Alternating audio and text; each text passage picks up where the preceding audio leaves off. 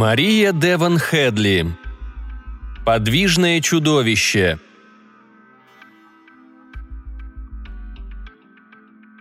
Вечер четверга клонился к закату, когда я встретила парня, оказавшегося коллекционером чудовищ. Я и представить себе не могла, что мою жизнь сможет перевернуть кто-то, входящий в двери бастардвильской кремовой мечты. С мечтой я простилась в семь лет – Вместе с Санта-Клаусом, пасхальным кроликом и зубной феей. Все, что у меня осталось, это сомнение. И тут вдруг у меня на работе появляется Билли Бичем и меняет все. Я работаю в магазине мороженого. Вывеска его выглядит роскошно. Две буквы как будто сошли с картин Нормана Роквелла, но всем здесь хорошо известно, что это худший магазин мороженого за всю мировую историю – не то чтобы это мороженое было особенно плохим. Его доставляют в том же грузовике, что и любое другое мороженое в городе. Оно холодное, оно не течет, оно похоже на любое другое мороженое. Не отличишь. Суть не в мороженом. Суть в том, как я его продаю. Как работник любого другого магазина мороженого в городе, я одета в розовый халат и защитную маску – и я черпаю шарики мороженого специальной ложкой так, будто от этого зависит моя жизнь. А потом я подаю мороженое и говорю «Всего вам плохого». Туристов это до удури радует. Они просят меня повторить это еще и еще раз. Но если они не заказывают еще чего-то, это не входит в мои должностные обязанности. В день, о котором идет речь, парень, о котором идет речь, подходит к моей стойке и заказывает ванильное мороженое, что мне уже не нравится – Потом он продолжает меня злить. «Готов биться об заклад, у тебя красивая улыбка», — говорит он. «Знаешь, сколько людей умерло в подобных попытках заигрывать со мной?» Спрашиваю я и поправляю свою маску. Ответ абсолютно никчемный. «Достаточно одного. Похоже, ты только этого и хочешь». «Я не хочу». «Да ладно тебе», — говорит он. «У меня был просто чудовищный день. Я провел его, охотясь в этом вашем дурацком лесу. И теперь мне просто позарез нужно увидеть улыбку симпатичной девушки. Он смотрит на мой бейджик с именем. «Анжела, я Билли Бичем. Я коллекционер чудовищ с...» «Всего вам плохого», — говорю ему я. То есть я должна бы так сказать, но на самом деле я не говорю плохого. Я использую куда более крепкое слово, выходящее, как мы все знаем, за рамки приличия. Но он тоже выходит за рамки — Билли бичем перегибается через пластиковую стойку и пытается меня поцеловать. И оказывается лицом в ванночке с Пеппи Риппл раньше, чем я успеваю сообразить, что сделала. Каждая девочка Бастардвилля во втором классе проходит курс самозащиты. До этого момента я как-то не догадывалась, что умение хватать за шею входит в список моих достоинств. «Что значит коллекционер чудовищ?» – спрашиваю я, но он не отвечает. Его лицо покрыто растаявшим мороженым – на верхушке его пробкового шлема, да, он носит пробковый шлем, застряла обсыпка. Он ухмыляется, слизывает мороженое с губ и выходит из кремовой мечты, будто не сделал ничего такого. «Здесь только одно чудовище!» – кричу я ему вслед. «И это чудовище не представляет интереса для коллекционеров, просто чтоб ты знал!» «Это не моя вина. Я делаю хорошее дело, я пытаюсь его спасти. Люди иногда поразительно глупы, «Увидимся позже, Анжела», – бросает коллекционер через плечо. Мой наставник, Фил, затаскивает меня в подсобку и говорит сердито. «Нельзя грубить клиентам, Андреа. Бастардвиль – это семейный городок». Фил не помнит моего имени, даром, что он мой ровесник и знает меня с детского сада. «Все маленькие городки семейные, Фил», – говорю я. «Ты неприятный человек», – говорит Фил. «Тебя близко нельзя подпускать к мороженому», – он выходит из подсобки и советует мне. «Оставайся здесь и подумай хорошенько о своем поведении. Возможно, ты выбрала не тот путь». «Я не хочу быть приятным человеком», — говорю я Филу. «Это неприятное место». Мой городок возник сотню лет назад как утопическая коммуна в прекрасном лесу. С тех пор лес стал гораздо меньше, нас стало гораздо больше, и вся утопия сдулась, как воздушный шар — Люди осознали, что лес уменьшается только тогда, когда мы стали городком вокруг лесочка размером квартал на квартал. Но, очевидно, к этому моменту мы кое-что поняли и остановились. Девять лет назад были выделены средства на привлечение туристов, И тогда мы переименовались в Бастардвиль. Вторым победителем соревнования стал Ужасноград, а третьим и минус 21 по рейтингу стал просто Отстой.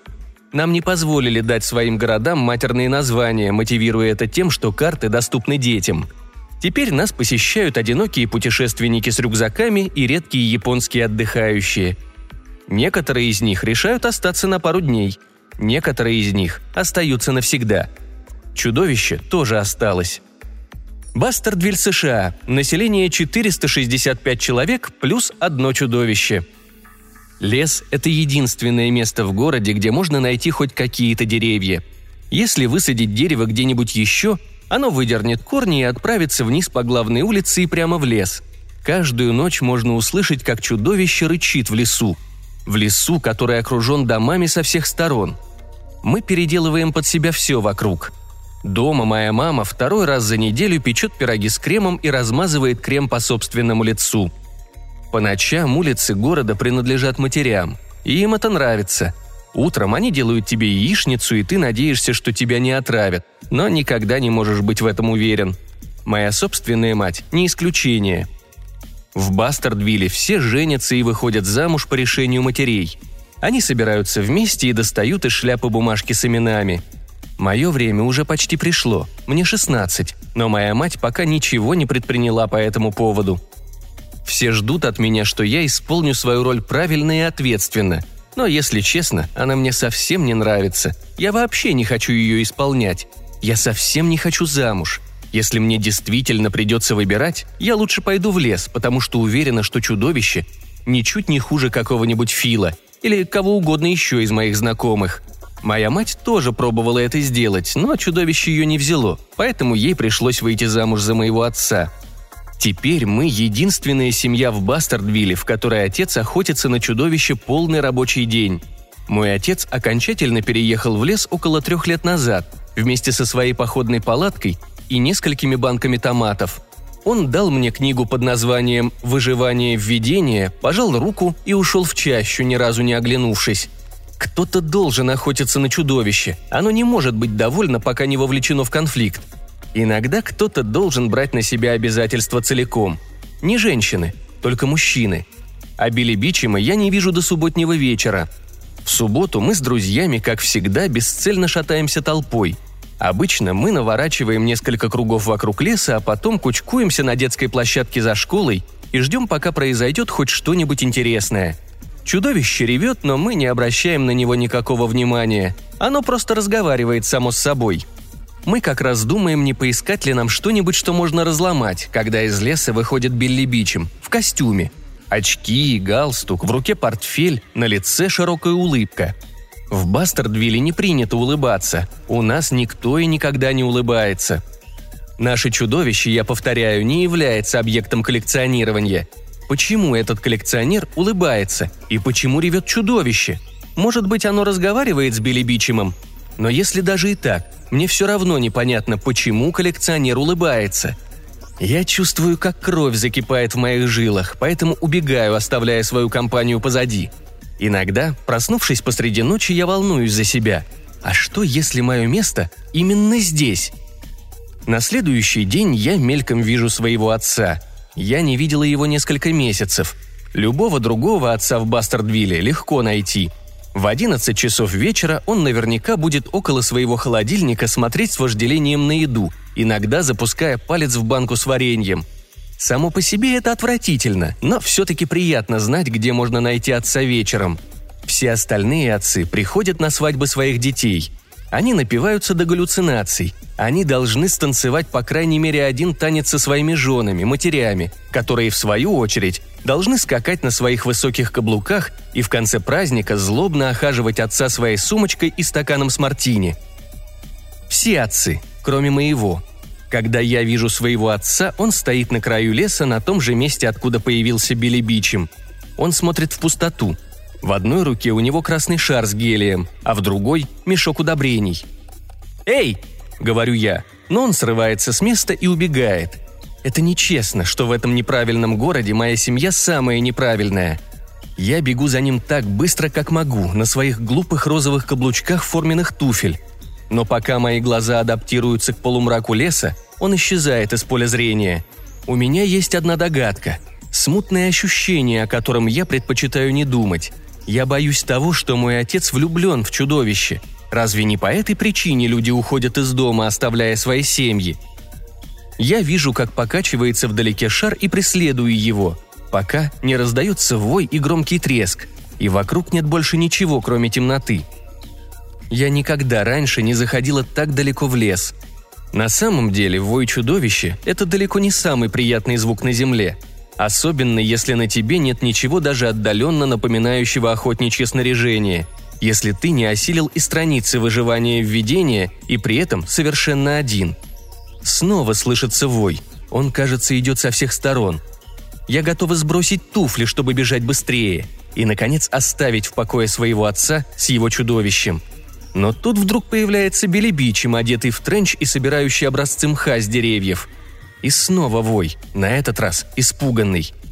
«Анжела!» – восклицает Билли Бичем и подмигивает так радостно, как будто встретить меня посреди леса – это приятный сюрприз для него. «Я ухожу», – говорю я. И тебе тоже советую. Чудовище уже близко». «Ты его видела?» – спрашивает он. «Постоянно», – отвечаю я. Где-то неподалеку я слышу голос своего отца, который поет с днем рождения тебя. Наверное, самому себе. Когда день рождения чудовища, никто не знает. Думаю, это можно было бы выяснить, но потребовалось бы слишком много усилий, а это по-настоящему никому не интересно. При всем желании придумать что-либо более душераздирающее было бы трудно. Я поправляю свою униформу и иду к выходу из леса, то есть в том направлении, в котором предположительно выход, и в котором его, разумеется, нет. Это, конечно же, кажется невероятным, ведь у нас все четко поделено на кварталы. И тем не менее. Я хожу кругами, я чувствую, что все вертится, я чувствую, что деревья выше, чем были. Я замечаю удобрение у их корней – Билли Бичем улыбается мне, когда я возвращаюсь. «Заблудилась?» — говорит он. «Кто ты вообще такой? Чем ты вообще занимаешься? Ты же не можешь охотиться только на это чудовище!» Спрашиваю я, пытаясь сделать хорошую мину при плохой игре. «Я коллекционер», — говорит он. «Начал с бабочек, теперь перешел на чудовищ». Он достает что-то из своего кармана. Это что-то тянется и тянется, как шарф из лоскутов, который достают из цилиндра фокусника. Это сеть. Просто сеть, но достаточно большая, чтобы поймать кита. И все же она недостаточно большая. Несчастный глупец. «Не думай, что ты поймаешь чудовище», — говорю ему я. «Это никому не под силу. Ты кончишь жизнь здесь, в этом лесу. И это не то, чего ты хочешь, поверь мне». «А ты-то откуда знаешь?» – спрашивает Билли Бичем. «Никто не хочет жить здесь», – говорю ему я. «Мы просто живем здесь, потому что должны. Мы здесь уже давно. «С днем рождения тебя!» – поет мой отец где-то вдалеке. Я слышу, как он задувает свои собственные свечи. И лес, такой темный, каким только может быть окруженный со всех сторон фонарями лес. И он становится больше. Я чувствую, как это происходит, как будто он глубоко вдохнул.